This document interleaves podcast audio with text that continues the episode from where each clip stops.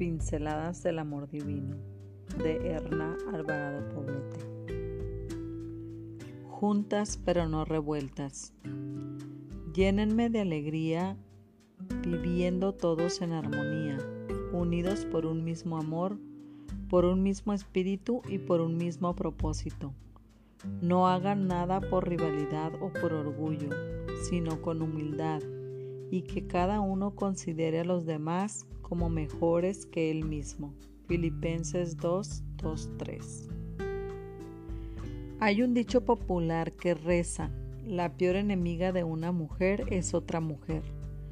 Parece ser que la convivencia entre las mujeres no goza de mucho prestigio.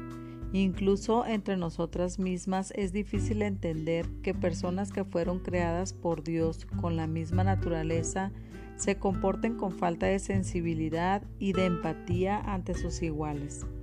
La naturaleza femenina tal vez podría ser extraña y un poco difícil de comprender para los varones, pero entre nosotras no debiera haber una brecha de separación.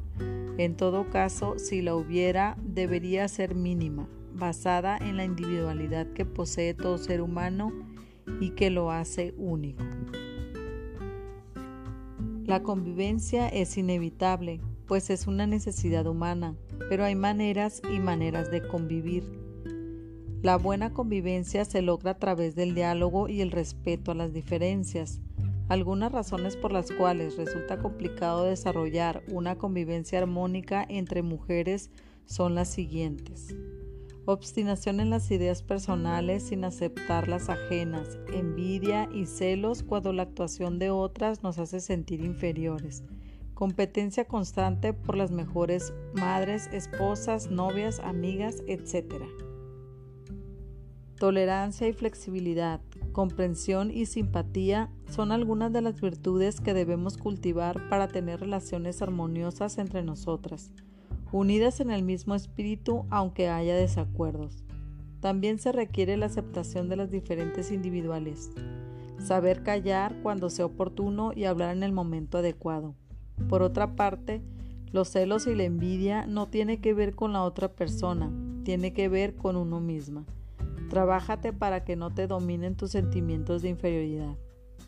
Mi querida hermana, evitemos los dramas por desacuerdos irrelevantes, Deshagámonos de la crítica y la doble cara siendo sinceras y honestas.